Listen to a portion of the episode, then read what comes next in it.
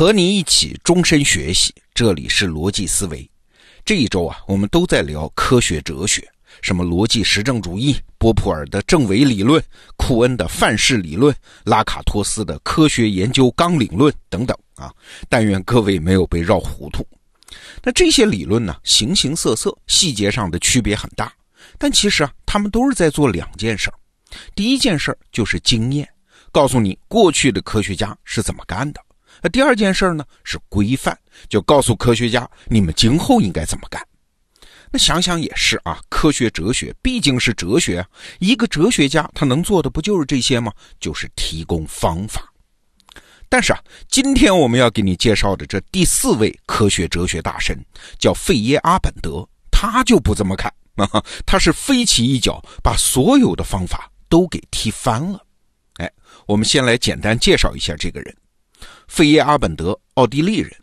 二战的时候呢，他参加了纳粹的军队啊。一九四五年从苏联撤退的时候，脊梁骨被打中，那从此是终身残疾。战后呢，他去维也纳大学学习物理，这算是进入了学术界。那此后呢，他到英国成了我们前几天介绍的波普尔的学生啊。后来他又移民美国，成为伯克利加州大学的终身教授。那从此就没换工作了啊，一直干了三十一年才退休，是一九九四年去世的。哎，就这么个人，他成了科学哲学史上的一位怪杰。这费耶阿本德啊，他也研究科学史啊，研究来研究去，他就发现奇怪啊，没有任何一个重大的科学成果啊，从伽利略到爱因斯坦，完全适用于我们这行讲的那些科学方法论呢。啊没有任何方法，他们是完全遵从的。直觉这个非理性因素啊，在科学研究中的作用是被长期低估的。哎，你看，这确实有点反常识啊。科学研究是啥？一般在大家心目中，那是很严肃的事儿嘛，是理性指导下的高度精确的活动。在实验室里，一个人应该怎么做？要尽量避免差错的，要尽量保持客观冷静的态度，要详细真实的记录实验结果，切忌胡思乱想、胡说八道和不按规范的随意操作。可是实际上呢？哎，我们小时候也听说过一些科学故事啊，什么阿基米德在洗澡的时候想到了浮力原理。啊，牛顿是被苹果砸了头啊！当然，这故事不见得真实啊，我们都是这么听说的。牛顿是被苹果砸了头，想通了万有引力。还有弗莱明是没有按照操作规程清洗实验室的设备，这才意外发现了青霉素啊。爱因斯坦干脆直截了当的说过，他说在研究中我是相信直觉和灵感的。你看，在实际的科学创新中，想象力比知识更重要啊。但是很可惜啊，我们都知道，没有任何确定性的钥匙能够打开想象力这扇门。哎，那最重要的是想象力，没有方法。那你怎么能说科学研究有什么方法呢？哎，想到这儿，这费耶阿本德啊就跳出三界外，不在五行中了啊！他身为一个教师，他身为一个科学哲学家，他甚至干脆就认为，用理性指导科学研究这个事儿，恐怕根本上就是此路不通啊！那有人可能就会反问他：哦，你费耶阿本德打倒了所有教师爷，说研究方法论只是在束缚科学家，那您倒是认为应该怎么进行科学研究嘞？您主张的科学研究的方法是什么嘞？费耶阿本德的回答干脆利落啊，他说怎么都行。哎呀，老天爷啊，这也太违反常识了啊！不都是说理论指导实践吗？你把理论的盖子给掀掉了，那实践还不乱成一锅粥啊？咱们先别忙着说费耶阿本德胡说八道，我们先来看事实。如果科学研究有可靠的方法，那为什么有些科学领域很长时间没有实质性的突破嘞？有方法吗？为啥突破不了呢？如果科学研究有可靠的方法，那为什么几乎所有实质性的突破往往都来自于灵感和意外呢？有方法呀，按说按勤劳和严谨也可以做出成就的呀。我们自己在学习的过程中啊，也有切身感受。让我写出一篇合格的文章，那肯定有方法。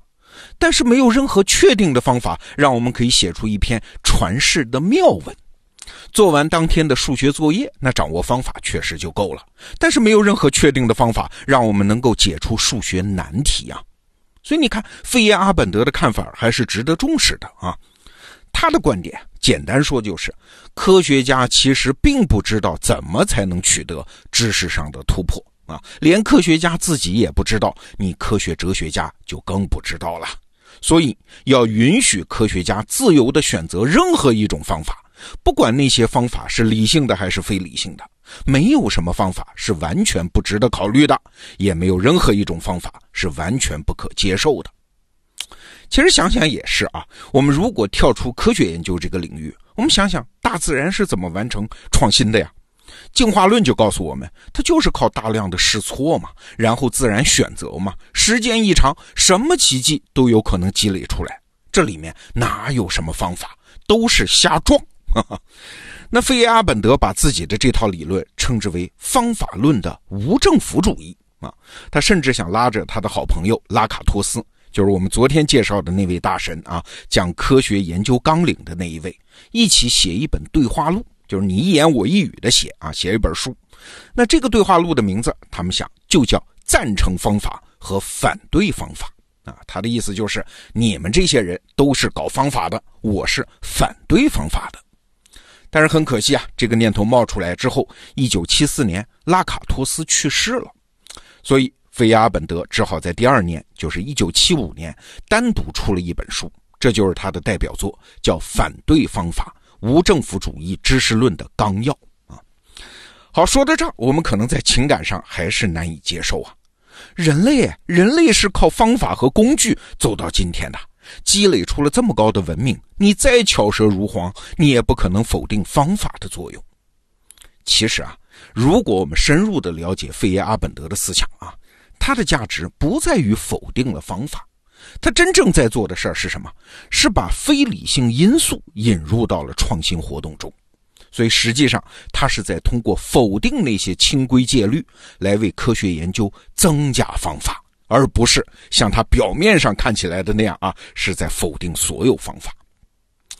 那增加非理性因素有什么用呢？我们随便举几个例子，比如说，一支军队的领导人啊，他确实需要他的参谋部提供作战的计划和方法，但是战争的决胜关头，一个军队的统帅最重要的能力是下关键决心呐。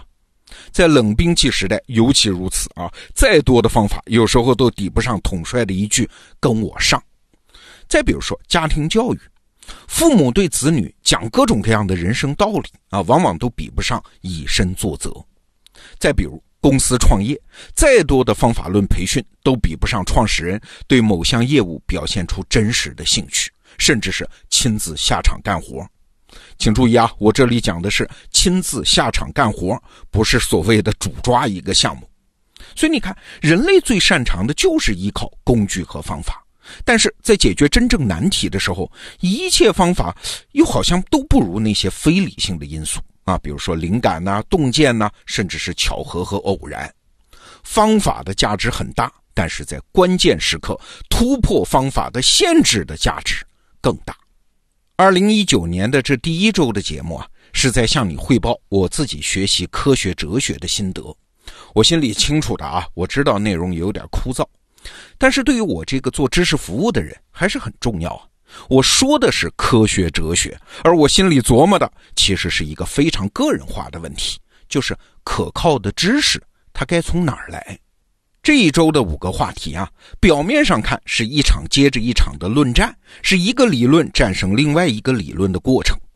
但是我感受到的不是观点本身谁对谁错，谁压倒了谁，而是一个渐进的过程。什么过程啊？就是科学哲学逼得自己不断去逼近现实，不断的去符合现实的真实情况的过程。哎，你发现没有？科学哲学越往后演化，就越是在抛弃那种想简洁的、高度抽象的，试图用一个原理概括全部现实的理论啊。它的演化的方向是还原科学研究的复杂性、丰富性和多元性。哎，这和我自己读历史的心得是一样的。我原来啊，越对历史无知的时候，就越是能得出简单清晰的结论。啊，什么中间善恶、胜败兴亡，答案好像都明摆着的呀。但是我越知道历史的细节，对所有的当事人，嘿嘿，反而产生了一份叫同情之理解。对历史的复杂性，就越是只有感慨和赞叹的份儿，就越不敢得出什么结论。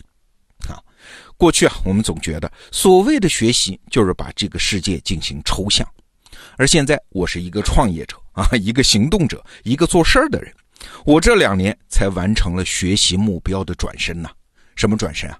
就是我才意识到，所谓的学习，其实更重要的不是对世界进行抽象，而是要完成对这个世界的还原呐。好，这个系列话题我们就聊到这儿。明天是周末，罗胖精选，再见。